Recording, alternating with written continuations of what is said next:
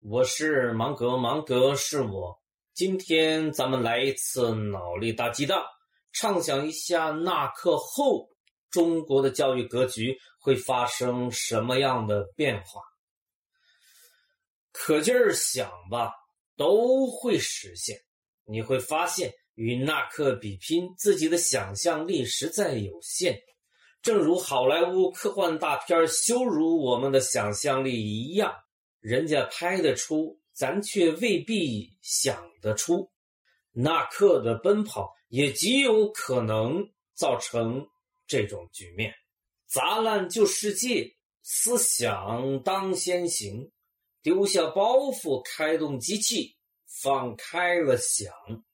到那时，沟通将无地域之限制。一个在北京，一个在遥远南方的小镇，或者根本就不知道在什么地方，一样可以互动学习，一样可以即时沟通。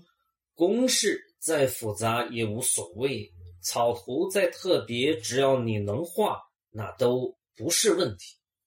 声同步，比滑同步，我看不见你，却看得见你的一举一动，一笔一划。什么是无缝连接？这就是了。什么是畅想世界？这就是了。你在读北大，一样可以辅导你的弟弟妹妹。再远远到纽约，咱们使用异步沟通，那仍然不是问题。你睡你的，我干我的。到那时，世界上最优秀的老师的课程，咱们也是学得起的。甚而至于最优秀的课程将全是免费的，不要不信，用不了多久，它就会成为现实。到那时，上海的小学也好，渔村小学也好，还是山顶小学、洞中学校也好，享有的教育资源没有什么太大的区别。那才是真正意义上的在同一起跑线上。到那时，老师可能是天下最好的职业选择。当然，你首先得爱好它。海阔凭鱼跃，天高任鸟飞。只要受欢迎，再没有什么可以阻挡你去发挥你的能力了。想教几门课，你就可以讲几门课，没谁拦得了你，也没有谁管得了你。不过学生嘛，也没谁替你去招，你得自己去吸引。闲来可以写写书，说说自己的独到见解，没准让人一评，他还成畅销书了。到那时，出版业会变样，书不再叫书了。那叫一条流淌的河流，它是活的。书还是要写的，只不过如果你同意，可以开放批注权限、讲解权限。你可以讲述写书的心得，书评也可以进行一番点评。该捧则捧，该批则批，最好两边斗起来、掐起来。这说明一时激起千层浪，作品拥有人气。读者边看书边看评论，也可以有感而发。甚而至于专门整个点评版，说不定人家点评版比你的原版更受欢迎。那你以后啊，不论写下什么书，都跟人家联系，一定恳请人家出个点评版给你造造人气。到那时，文凭不再像今天这么重要。看文凭，那叫一个土。那时的人们将怎么也弄不明白，今天的人们为何拼了命的去整文凭。小明，湖南几何中心人士，在下不才。高中写下一百万字的小说两部，另外对数学颇有爱好。高中三年啃下几十部数学典籍。这是我的账号，给你们两天的权限。你们可以查阅到我高中三年的学习轨迹，查完给个信儿。这还不算，由于兴趣，也许你早已联络了全国兴趣爱好同频者，组成了一个学习圈并且已经有了几次成功的合作经历。比如拿下了立马白悬赏的新配方洗衣粉的金奖，保利洁实验室慌忙中已经发来了正式邀请，请你们团队去他们那儿搞研发呢。到那时，主体课程几乎是清一色的游戏，没学懂，没学透，没学到根本。对不起，那您啊，甭想过关，回去去学习游戏攻略。当然，你也可以请老师给你做专门的辅导，付费不付费的老师都有。到那时，可能没有学区房的概念了。顺便说一句，赶紧把手头的学区房啊出手吧，尤其是拥有多套学区房的业主，孩子们再也不需要起早贪黑往返于家庭与学校之间了。家长们再也不要为过马路、骑自行车、挤公交的孩子们的安全操心了。为什么？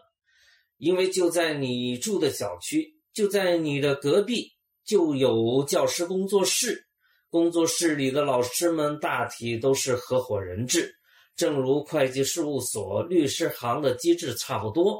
数理化、生物、历史、地理、语文、英语、政治几个老师凑一块儿，一个教师工作室就算是成立了。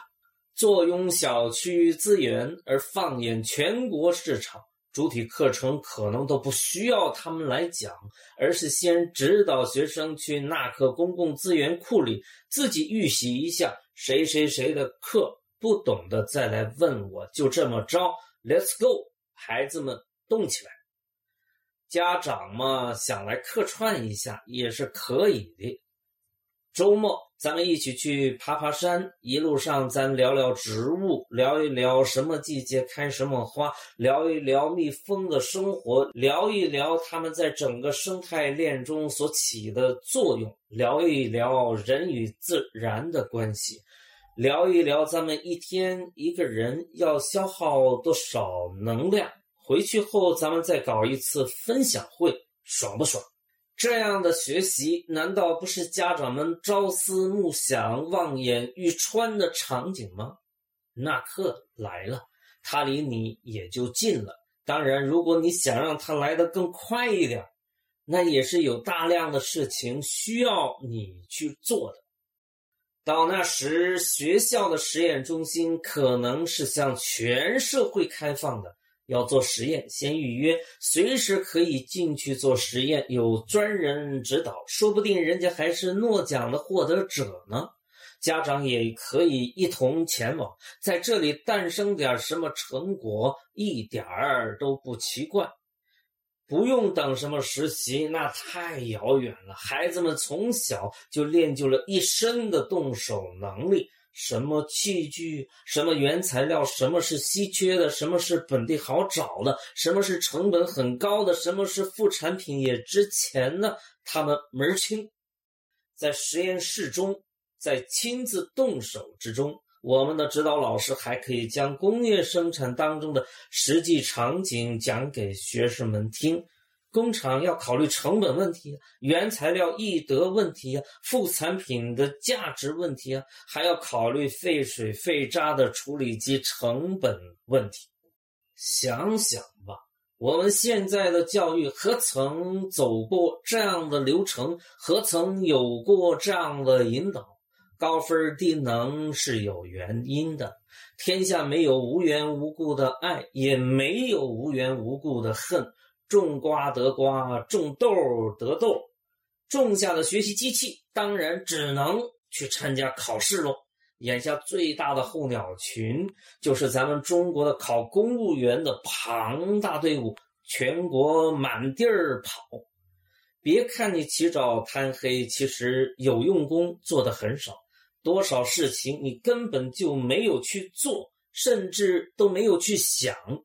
一分耕耘一分收获，地都没翻，草都未除，病虫害都没治，能有什么收获呢？明白了吧？中国学生的高分低能是多么客观的一个结果啊！填鸭式的教学题海战术之下的学生，如果不高分低能，那才叫天理难容呢。到那时，家长与学生、老师与学生、学校与学生、社会与学生的关系，将是一种全新的关系。你看不到围墙，你也看不到什么加分利益共同体。那时的人们会很难理解今天的父母为给孩子加分所做出的种种努力。他们会瞪大眼睛问你：“这是真的吗？太不可思议了吧！”都什么脑筋想啥呢？那时的老师都是特喜欢教书讲学做学问的老师，业余时间他们可能会写一些科普文章，甚至是科普大作。他们不再像今天的老师那样没办法与大师们对话。那时的老师有能力在大师的鸡蛋里挑骨头，也有能力去揣摩大师们思维体系的构成，会不会有逻辑错误啊？这是不是一条新的思路呢？让普通民众与大师之间的鸿沟不再那么不可逾越，不再那么壁垒森严，不再那么的地位不可动摇，一切还原到了它的本来面貌。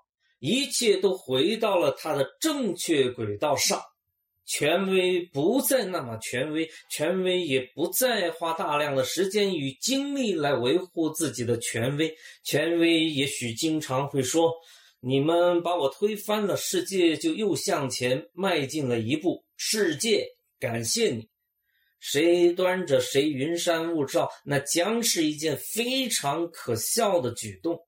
那样的话，将直接导致无人问津、孤芳自赏、自生自灭。虽说是畅想曲，但你最好把它当回真，早做准备，提前布局，卡好位，想好事做好为一板斧的优势拼尽全力的准备。如果你希望它早日到来，也不妨做点什么。那可需要你。家长需要你，世界需要你，应试教育反对者联盟需要你，愿意扎堆儿的，愿意摇旗呐喊的，愿意添砖加瓦的，请与芒格取得联系。人家加分利益共同体都扎堆儿了，咱们正义的人们不扎堆儿，不是亏大了吗？因为那刻，芒格与你在一起。因为网络生物，芒格与你在一起。